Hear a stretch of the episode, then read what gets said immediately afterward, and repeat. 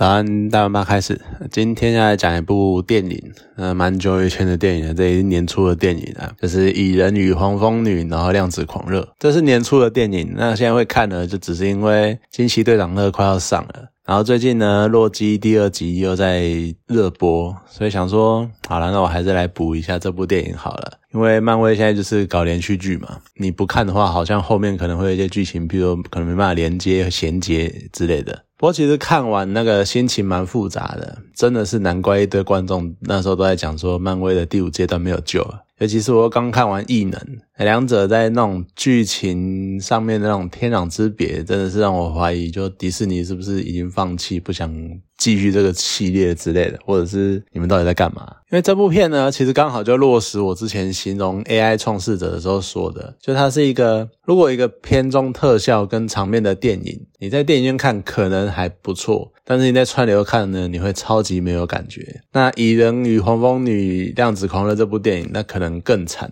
大概就是那种特效 A 加，然后剧情 F 之类的那种等级。就前半段就是一团混乱的，有一种你好像知道他们在干嘛，可是你又不知道他们完全不知道他们想要干什么的那种感觉，就是莫名其妙就掉进了量子领域，然后在那边跑跑跑，然后到处乱晃，到处干嘛的。好，你们可能想要回去，对，你们目标就是回去现实。世界，但是在干什么完全不知道，你们接下来要做什么，然后完全没有方向，真的是可能你想要塑造那种。观众能够感同身受，他们真的是一团混乱的样子。可是这样一团混乱，你就会让观众觉得说：“那我到底在干嘛？我到底为什么要看这部电影？”那种样子。而且斯考特跟汉克就前半段那种超级无能，然后呃，斯考特就只会一直呃，我的女儿，然后我到底为什么在这边？然后就是女儿控啊，然后汉克呢，就是一副那种：“诶我是谁？我在干嘛？我为什么在这里？”那种样子，就那种。超白痴的那个样子，感觉完全就是为了衬托合普，然后还有凯西，还有珍娜的那个强势。好，我知道迪士尼最近蛮强调所所谓的女权崛起，可是这么呈这么粗糙的呈现方式，反而会让米瑶觉得说啊，迪士尼是其实在臭吧，或者你在反讽吧，就是超烂的。然后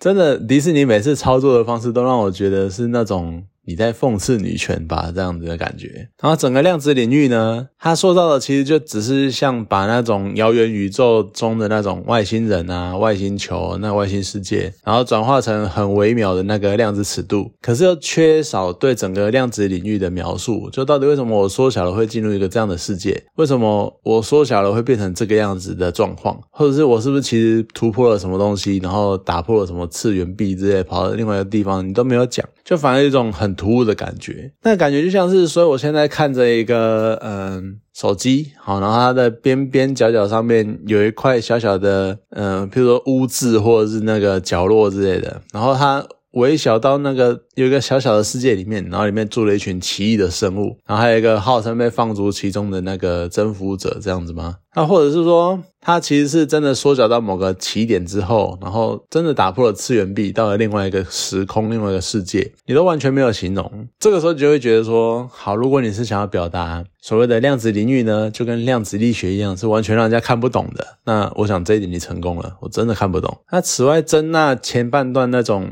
欲言又止的感觉，真的是让人家非常的烦啊！全家就已经掉进量子领域了，按你是在坚持保密什么？你就直接讲啊，按你。一直在那边讲说什么？呃，这个事情我不能说。呃，这个事情怎样怎样的？呃，这个事情怎样怎样怎样。然后揭晓之后，就也没没什么完全不可以说的理由。按就是你把人家你怎么讲？你放出了一个大魔王，类似这个样子而已嘛。那感觉就只是你的面子挂不住而已啊。那这种走向，我反而会让人家觉得更烦躁、更反感。甚至于康的塑造，其实也蛮人蛮蛮让让人无言的啦。因为基本上呢。征服者康应该就算是接下来的大魔王了，或者说他这个形象，他这个角色会是下一段阶段的大魔王。可是你有一整集电影的时间来塑造这一个大魔王，可你的气势跟强度感觉完全撑不起来啊！你看前面呃一到四阶段的大魔王是萨诺斯，他在前几个阶段光只是片尾的画面，他就可以塑造出来那种压迫感跟那种霸气，完完全全超过康。你看到沙罗斯，你就觉得说这个这个家伙一定超级强的。可你康你就觉得，呃，哦，所以你会干嘛？哦，所以你这边叽里呱啦那边讲一堆有的没的吗？就我觉得可能多多少少跟演员本身的实力、演技有点关系啊。毕竟乔许布洛尼还蛮会演戏的。可是我想主因呢，应该还是要归咎于漫威真的拍了太多部超英电影了。然后呢，他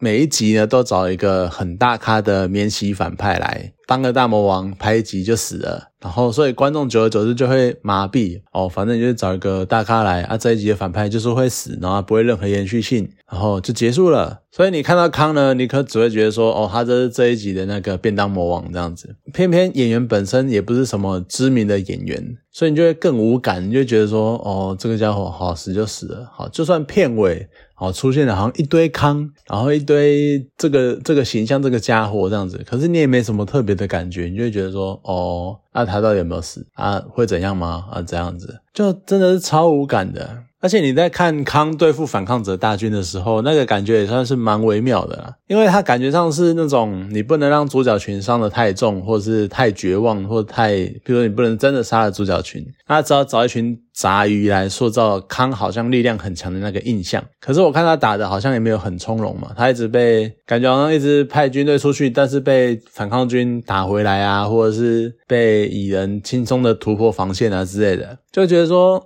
那你不是很强吗？那你为什么打得这么狼狈？而且汉克率领蚂蚁大军冲出来的时候，我真的是白眼不知道翻到哪里去。好，前面有蚂蚁梗，就是蚂蚁有跟着掉进来，然后前面呢也有很快速的带过，就是蚂蚁因为某种原因，他也没有特别解释清楚，他只是讲说什么蚂蚁的时间线不一样干嘛的。我觉得你也太莫名其妙了。好，反正就是蚂蚁建立了一个很强大的那个科技文明，这样，然后你真的是完全不知道他们到底为什么，完全不知道他们到底为什么就是建立这个科技这个文明这样子，就只是剧情跟你这样讲。然后汉克呢，就突然在这个时机冲出来，啊，这个样子的呈现的方式，他不就是在呈现一个？一团混乱的情况之下，我就是要靠一个老白男出来拯救大家。那你前半段都在塑造什么女女力好棒、女权万岁、女权崛起？迪士尼，你真的知道你在做什么吗？你前面说成那个样子，后面靠一个老白男，就我真的觉得你是，我更觉得迪士尼根本从头到尾都在讽刺这件事情吧。就整部片呢，唯一有激起我那么一丝丝感动的地方。是当史考特掉进引擎核心，他进入了多重选择风暴的最后呢？然后还有跟赶来的黄蜂女一起让核心恢复原貌的那两三分钟而已。毕竟呢，多重选择风暴是有无限可能的，就是斯考特的每一个选择、每一个分歧点都会有不同的，都会分出另外一个人，然后你会各式各样无限的选择、无限的可能性。但是所有的选择呢，他到最后都导向了他为了拯救凯西而收束在同一个结局。然后还有黄蜂女呢，也在无限可能的。无限的可能性中，归纳出唯一一个可以协助思考者的方式。其实我觉得这样的情节，你好好呈现的话，会很感人。就是即使即便你有。无限多的可能性，但是你想做的事情就只有那一件，然后你会专心为了那一件事情，所以让所有的可能性都导向那一个那一件事情。而这个事情呢，是拯救女儿，这真的是蛮感人的设计。可是呢，前面的多重史考特说实在还蛮烦人的，觉得那边一直哈什么有的没的，然后还多一个三一冰淇淋出来，我不知道你在干什么啊。后面呢，一回复了，马上又跳到下一段了。就你这个东西放在中间，我真的觉得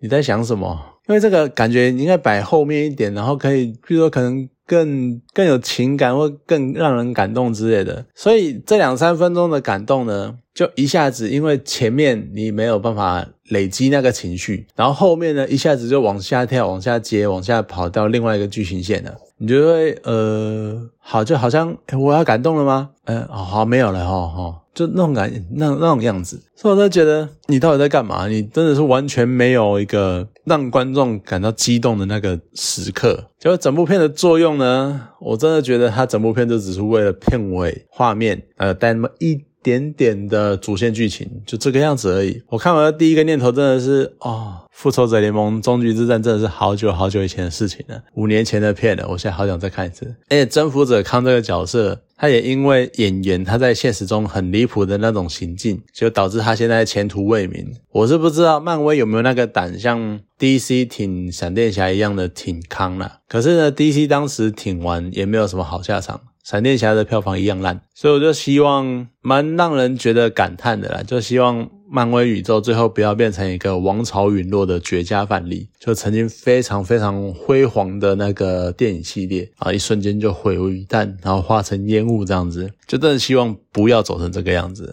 你好歹有个好一点的结局之类的。好，今天这部电影就讲到这边，好，谢谢大家。